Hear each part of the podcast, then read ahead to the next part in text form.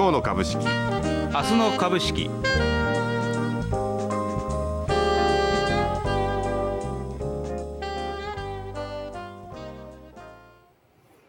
皆さんこんばんは。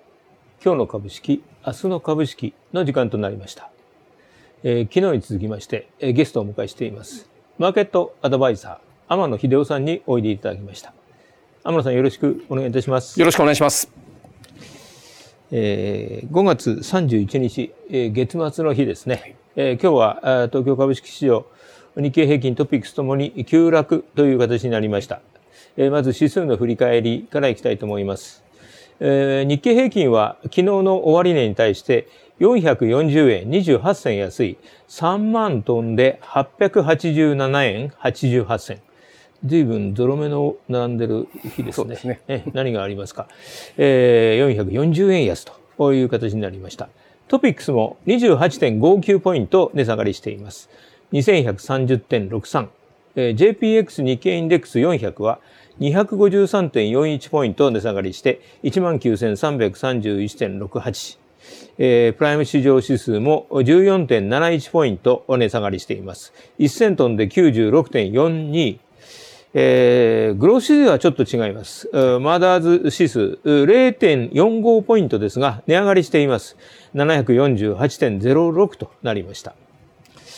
えー、まあ、日経平均、うん、まあ、かなりの幅で下げました。はい、一時は、500、えー、っと、これは500円を超す。42円安ですね。542円ですね。はいえー、下げになっています。3万783円というのが、えー、午後2時10分というところでつけていますね。それと、今日はちょっと商いがすごい膨らんでますね、これね。うんと、売買代金、あ、売買高が25億8600万株。売買代金が6兆9552億円。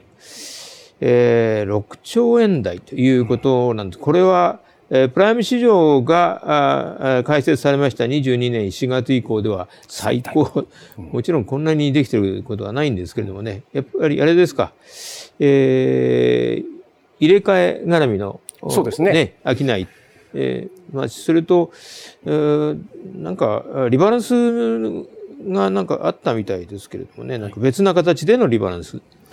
まずあの MSCI の方の、株価指数の方の銘柄の入れ替えというのはこれがまあ大規模に一つあったということですね。まあこれを受けて、えー、まあおそらく海外投資家を中心にした機関投資家が、はい、あ銘柄を入れ替えてこれ商いが大きく膨らんだ。またそれに利益確定よりも随分出たようですね。そういうことですね。はい、それに伴って。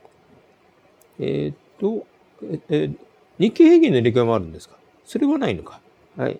MSCI、ね、MSCI のですね、主に。はい。わかりました。はい。えー、で、えっ、ー、と、売買代金が大幅に膨らんでますが、えー、この分が3兆円余りあったそうなんですけれども、ですから、えー、さ引きしましても3兆円ぐらいの通常の商いが、3兆円を超す商いがあったようで、まあ、その、今話も出てましたけれども、月末ということもありまして、えー、ですね、あとは年金の売りなんかも出てたようですけれども、そういう、まあ、テクニカルな商いとは別に、えー、一旦ウッド豪華の売り物が結構出ていて、5番ですね、えー、まあ、安いところで終わってるという、そんな動きになりましたね。えー、っと、プライム市場全体で見ますと、値下がり銘柄が1571、86%の銘柄が値下がりしています。値上がりは230、13%しかありませんね。えー、希望別で見ますと、大型が28ポイント、中型が27ポイント、小型が59ポイント、それぞれ下落していますので、えー、やっぱり小型の下落が目を引くという、そんな動きになっていますかね。そうですね。ねえー、そもそも下げたのはやっぱり、あの、この、昨日あたりもそうなんですけども、日経平均が、えー、引っ張ってくる形で、えー、随分上がってましたから、それに対するちょっと高値警戒感みたいなものもテールにはあるんですかね。そうですね。ねやはりあのここまで上げてきた理由、あの最大のエンジンがネガサ半導体株。そうでしたね。えですからこれが一服すると、やはり、えー、日経平均指数自体はこれ大きく波乱を起こし起こしやすい。はい、さらに、えー、もうこれ今週に入って、えー、後半からかなりこれ値下がり銘柄の方が多かったですからね。あそうでしたよね、うん、はい、この高値圏で、はい、あの利益を売るところはちょっと売り始めてたというのがありますんでちょっと今日はそれがドラスチックに少し出たかなという感じですね。はい、えー、っとアメリカの方はあまあ週が明けて、はい、あの例の、えー、連邦債務上限の問題は会員を通った通りという,、いうことですかね。はい、まあ、ですからこれはもう材料としてはもうまあ、一見落着というところ落ち着いてくるでしょう。ですね。はい、えっ、と、あとは材料としては、うんと、えー、中国の PMI が発表になったんですね。すねはい、えー、これが予想を下回って、2か月連続で50を割り込んでいるということで、はい、まあ、中国の景気の減速感がマーケット全体ちょっとこう弱くしていたですね。えー、上海も安く終わってますがね。うん、えーそして為替はどうですかね。為替は139円台。えー、やや円高方向での動き。ね、円安にブレーキがかかっ昨日あたりからかかり始めましたからね。それが、はい、まあ輸出系の銘柄にはちょっと、えー、逆、はい、ということですか。そうですね。ですから今日は比較的地合いを冷やす材料、中国ですとか為替、はい、えー、そして、えー、米国の方のダウンの調整というのと、まあ、需給要因というのが、うん、複雑に絡み合った下げという感じですね。えー、最近ランキングで、えー、見てみますと、うん、白川は揃ってマイナスですね。はい、えー、レーダーテックソフトバンクグループアドバンテストといったところが、えー、商いに伴って、えー、値下がりしているという形ですね。うんえー、日経平均への寄与度ということで見てみますと、えー、ファーストリテイリングが一番大きいですね。64円値下がりして、えー、引っ張っていますかね。そして東京エレクトロン、信越化学、KDDI、アドバンテスト、最近ですね、年初で高値更新の動きになってます、三菱商事といったあたりが、あまあ、値下がり寄与度の高いところですね。えー、と逆に、えー、プラスの方では京セラ、塩野義、保谷、えー、東京海上、朝日といったところが、うん、あまあ、押し上げ役ということになっています。えー、もう少し分かりやすいのは業種別で見てみましょうか。はい、これ業種別ですね。2業種、保険と空運が高いですね。うん、えーあとは銀行あたりがそこそこですね、値下がり率、下落率そんなに高くない、えー、という形ですが、やっぱり下げてるのは、あ商社ですね、卸売が4%台の下落率になってます。まあ、直近変わりましたからね。変わりましたからね。ねはい、で、鉄鋼、山工業、石油、石炭、そして非鉄金属、紙パルプ、機械といった順ですね。やはりちょっと中国景気を影響を受けそうなところがですね資源ですとか。そうですね。資源、うん、まあ、鉄鋼を含めた資源、うん、から機械あたりがその典型でしょうかね、うん、まあ、海運もマイナスになってます。でもっと大きく下げてるかと思ったんですけどもエレクトロニクスの電気は13番目のですね、ランキングですからそんなに下落率高くないですね、はい、ね。まあまあまあ、しっかりしてる銘柄もあるんですよね。うん、まあ、半導体もこれまでの上げを考えれば、はい、まあ、この値がさ半導体もこのて、えー、この程度にまだ済んでるといったところですよね、ね。今日は。はい、まあい、位置づけとしては、まあ、大きくこう上がりまして、この間、はい、やってきた分の一息という感じで捉えたらいいんでしょうか？そうですね、えー、やはり月末月末。というのはありましたから、ええ、まずはこの月末を通過して、えー、来週の S q というところで、え、もう次の需給波乱要因がありますけど、ええ、まずはこの3万円台のところどういう動きになるか。ただ今日日経平均これ5日移動平均ちょっと割り込んできましたからね。まあ、そういう意味では、なんて言うんでしょうか？短期調整というふうに考えていいのかと、そうですね。いい形で調整進めた。はい、えっ、ー、と、これが日経平均の月足なんですけども、月間足で見ると、日経平均は今月、え4月末に比べて2000トンで31円上がってる、ってますからね。7%台の上昇率。はい、7%っていうと、もちろん今年初めてで、うん、20年11月、20年11月ってどこだろうな。これだ。はい、これですね。それに次ぐものです、ね、これが、あの、バイデン大統領。バイデンですね。が、まあ、選挙勝ったということで、うん、えー、月間で15%値上がりしたんですけども、これは。うん、これ以来の上昇率になりましたから、あまあ、ちょっと記録的な上げになってますね。2000円幅での上昇。で、えー、象徴的なのはトピックスなんですけども、日経平均が月間で7%上昇してますけども、トピックスは3.5%しかなってないということで、えー、トピックスは追いついてないというところですね。うん、えー、その、えー、っと、今年の1月に4.41%っていうのは1月。1、2、3、4、これだな。これですね。うん、このところに、これ4%の上昇率になってるんですけど、これよりも、この5月の方が上昇率低い。低い。のはトピックス、うん、その意味では今月はもう何？日経平均に追いついていけなかった。のがトピックスと。いうことになります、ね、にもなりますし逆に言うとトピックスが先に動いてたっていうのはありますよね。あ比較的。出遅れ感から、はい、出遅れ感から、ね、トピックスがまず相対的に、えーと、底上げ運動が起きて、うん、そして、えー、は日経平均の方につながったっていうふうな見方もできますよね。うん、どういうふうに捉えるかというところですな。えー、その意味では今月は日経、まあ、5月は日経平均ということですから、うんね、まあえー、キャッチアップするのがトピックスなのかあるいは日経平均が走りすぎたからトピックス並みの上昇率に戻るのかっていうところかもしれませんね。そうですね。まあ、これで、えー、もう少し日柄を置くと一番皆さんが気にされてた騰落レシオも落ち着いてくるでしょうからね。あそういうことですよね。はいうん、えー、まあまあ、そこに向けてというところなんですけども。うん、はいえー、一旦、うん、コマーシャル入れまして、はい、あとは予定を見ていきたいと思います。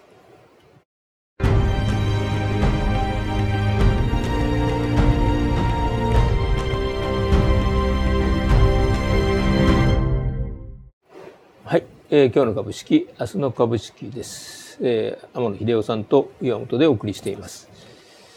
えー、今晩の海外の予定、えー、向こうも月末ですけれども、随分いろんな予定が控えてます。まあ、FRB の、えー、重鎮によるいろんなですね、えー、講演だとか、セミナーだとかも予定されてますけれども、えー、やっぱりえー、地区連銀経済報告が、FRB 上が、ベージブックですね、上がってきます。各地域の状況をここで把握するということになりますかね。で、えー、あとはシカゴ購買日協会の PMI、シカゴ PMI、えー、5月分の数字が来ています。あとは、ヨーロッパで、えー、ドイツの失業率、それから CPI の発表がありますね。ここはちょっと要注意でしょうかね。ドイツ株強いですけど、強いですからね。ねあと、アメリカでの決算発表は、セールスフォース、そしてクラウドストライク。これの決算発表が予定されています。そして、えー、こちらは明日は月替わり、6月1日ということなんですけども、法人企業統計調査。うんあとは伊藤園の決算発表ぐらいですかね。はい、そんなところですね。えー、はい。そして、TD ネット見ていきたいと思います。えっ、ー、と、まず私の方からは、えー、菱洋エレクトロ、エレクトロですね、8068、えー、半導体電子部品の専門商社ということですね。え、ー、と、今日は第一四半期の決算発表がありまして、えー、合わせて、えっ、ー、と、通期の見通しの増額修正があります。第一四半期は売上高4.8%増、営業利益が2.9%増、えー、当基準利益は大幅に膨らんでいます。これで特益があるんですね。えー、前年同期に比べて、えー、493%増ですから6倍、えー、ぐらいの利益計上になっています。まあ、特益なもんですから、まあ、そこら辺は、えー、これは別にしといていいかと思いますけれども、通期の見通しをですね、えー、と売上高を80億円、営業利益で7億円、純利益ですと20億円、えー、増額修正しています。営業利益度を見ますと36億円計画が43億円と、えー、2割近い増額になりますけれども、えー、それでも減益です。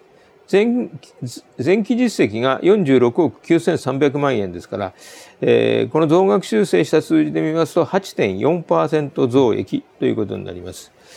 えー、と IT ICT ソリューション、えー、堅調に推移した、うん、ということですね。えー、で見通しを修正した、えっとですね、えー株式会社量産を持ち分法の適用関連会社化したことで、負ののれんの発生益を含んだ投資損益がまあ、営業外に計上されて、まあ、先ほど言いましたように、大幅な利益の増額という形になっています。まあ、それを反映させることでということですね。えっ、ー、と、親会社株主に帰属する当期純利益。これは55億円見通しが75億円という形で大幅に増額修正されました。それでもって会社設立以来の過去最高益だそうです。で、配当金につきましても、これまでも、これまでは、期末、中間60円、期末60円という形でしたけども、それを、まあ、増額修正を受けてですね、80円プラス80円の年間160円に、えー、大幅に増額修正しています。まあ、この増配だけでも効いてきますかね。そうですね。ね前期が110円でしたから、50円の増配ということになります。はい、まあ、このところね、あの、総合商社追いかけるような形で、はい、第一実業の時にも申し上げましたけども、ここら辺のクラスの専門商社が、ちょうど訂正高の動きに入ってますからね。なかなか、うん、まあ、特益絡みでっていうことはあるんですけども、うん、増額で、えー、増配というのは、まあ、株価に効いてきそうですね。効いてきそうですね。今日の終値が2679円は70円安なんですが、はい、これで配当利回り今日時点で5.9%になりますね。ああ、そうですか。はい、これでもってね、はい、新しくなって。うん。まあ、なかなか面白いですね。うん、そして、えー、もう一社。9267。えっと、元気、元気ドラッグストア、えー、福井県を地盤としますドラッグストアですね。えー、この元気が、えー、4月の、あ、5月のですね、5月の月次を発表しました。えー、5月月次が112.6ですか、12.6%増。えっ、ー、と、既存店ベースですと7.9%増。ということになります。えー、前点で17、既存点で7.9。この既存点7.9というのは、この会社は5月決算会社です。5月決算、いや、すみません、2、4、6月ですね。6月決算会社で今期に入りまして、だから11ヶ月間これで経過したことになりますけれども、えー、月次での既存点7.9の増加っていうのは、今期最高の伸び率になりました。何があったんでしょうかよくわかりませんけれども、まあ、天候も良かったというところがあるのかもしれませんね。えー、で、えっ、ー、と、まあ、年度の11ヶ月間での累計で見ますと、既存店が102.3、2.3%増と。まあ一応、基礎から累計してみますと、前年前年比プラスの状態が続いているということになりますかね。ドラッグストア。うん。まあ大体似たような傾向になることが多いんですけどもね、他のところもあのドラッグストア自体はどちらかというともうマスクが解除になったりですね。薬もちょっと止まってるんで、ね、あのまちまちな動きになり始めてるんですけどやはりこうした好調な企業もありますね。そうですね、はい、え化粧品が売り始めてるんでしょ？あそうですね。ね、はい、えー、そんなところです。えっ、ー、とな何か言いますかね、はい、あの私の方から今日マザーズ指数が実は3日続伸だったと。主力株買われてるんですけどねえーと、そうした中でこのグロース銘柄なんですがハテナ3930こちらが通期の現役予想幅の縮小を発表しています。えー、売上高前回予想から200万円増額の31億8700万円。営業利益は7600万円増額の2億2300万円にそれぞれ引き上げました。これはですね前期比41%増収31.2%営業減益。ということでまだ大幅な減、えー、減益です。ただ、あこれがですね、えーと、テクノロジーソリューションサービスの受託サービスが好調だったほか、受注した大型の漫画アプリサービスの開発が進んでいるといったことが、業績の、えー、減益幅縮小の形の増額修正という形になっています。またですね、これだけだとちょっとインパクトはないんですが、同時にですね、えー、自社株買いを発表しています。えー、自自己株式を除く発行済み株式数の2.02%に当たる6万株、取得金額にして6000万円を上限とする自社株買いです。えー、取得期間なんですが、6月1日から8月31日の3ヶ月間に設定されているということなので、むしろこの自社株買いの方で、えー、株価が反応するかもしれませんね。本日は、えー、804円は前日比2円高というふうな形になっています。なんか昨日今日とは商いが膨らんでます、ね、そうなんですよね。なんでしょうかね、これね。株価はそんなに動いてないんですけど。定位株でもともとこれ決算大幅な減益で発表してきたので、うん、えー、ちょっとショックだったんショショック安で株価ちょっとずっと低迷はしてたんですけどやはり全般、うん、あのグロース市場自体がですねちょっと買い物が定位株にも広がってきてますからね。まあそういうことですかね。うん、えー、インパクトありますかどうか。はい、えー、そしてオピニオン、うん、ですね。えー、6月の相場感はいかがですか？明日からもう6月相場になってきますけれども、えー、結果はですねほぼ拮抗状態ですね。すねえー、っと一番多いのは中立39.1%なんですけれども、えー、それに続いて強気の方が31.9%弱気が29%という構図になりました。よくわかんないなっていうのが中立の方ですかね。えー、いただいたコメントを見てみますと、まず、この中立では、各半期さん、え強いですが、業績があまり良くない割に、ちょっと上がりすぎな気がしますし、えー、千葉の東方沖や新島、神津島、近海など太平洋プレート沿いに大きな地震を含め、えー、地震が多発しているので、売りでも買いでもあまりポジションを持ちたくないので中立ですと。うん、うんなんかちょっと怖いなという感じですか？そうですね。地震もちょっと多かったですからね。このところね、多いので、まあちょっと、うん。えーえー、次が弱気の数0003。えー、特に日本日本は実体経済と株価が乖離しすぎで、えー、株価も令和天井のような急上昇を見せていますので、だだ下がりになりそうな雰囲気を感じますと。ああ。令和、令和天井。うん、初めて聞く、聞きます言葉ですね。えー、うん。あんまり聞きたくない言葉かもしれませんけどね。ねはい。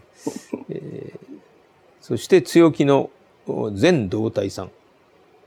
全動体。ほうえー、不不景気とまでは言えないものの、景気減速局面の株高が始まっているように思います。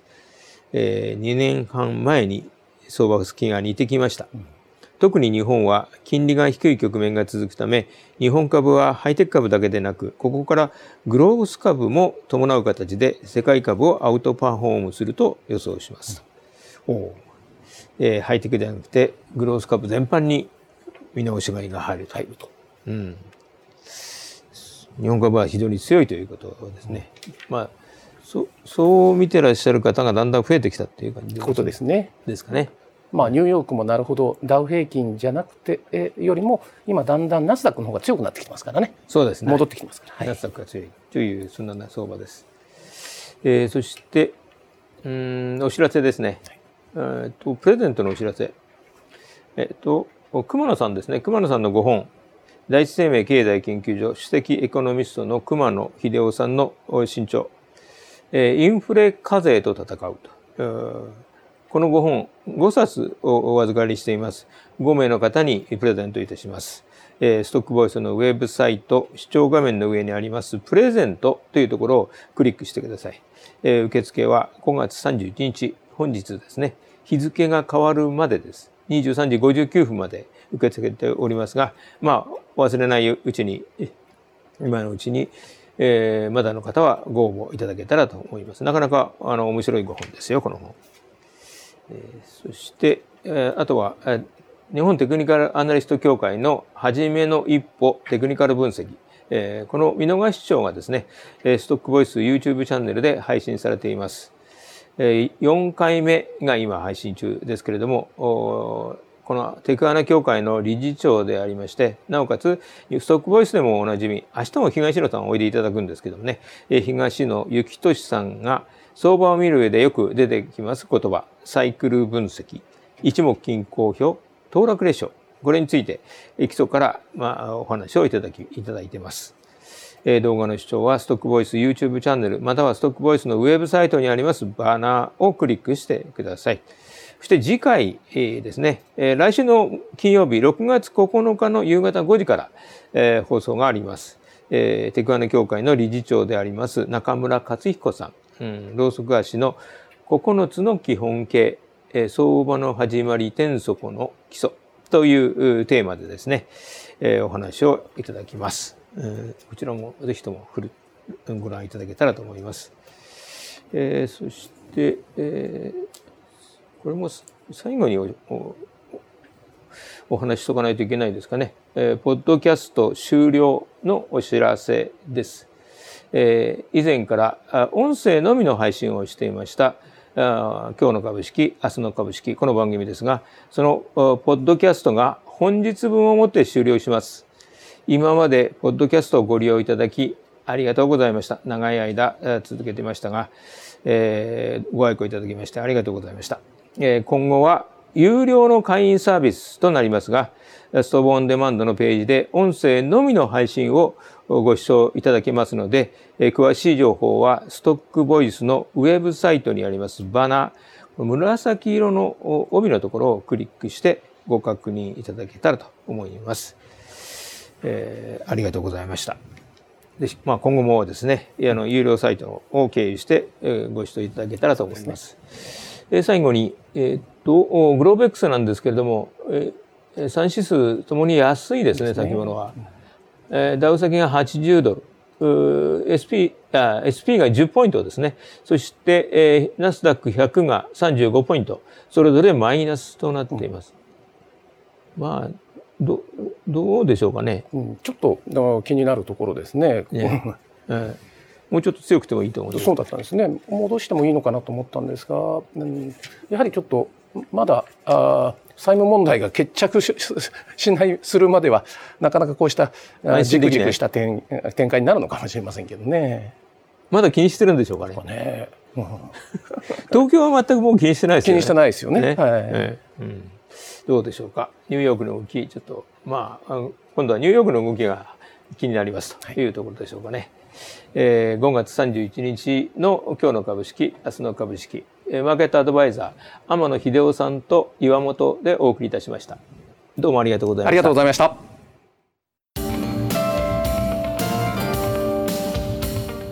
今日の株式、明日の株式。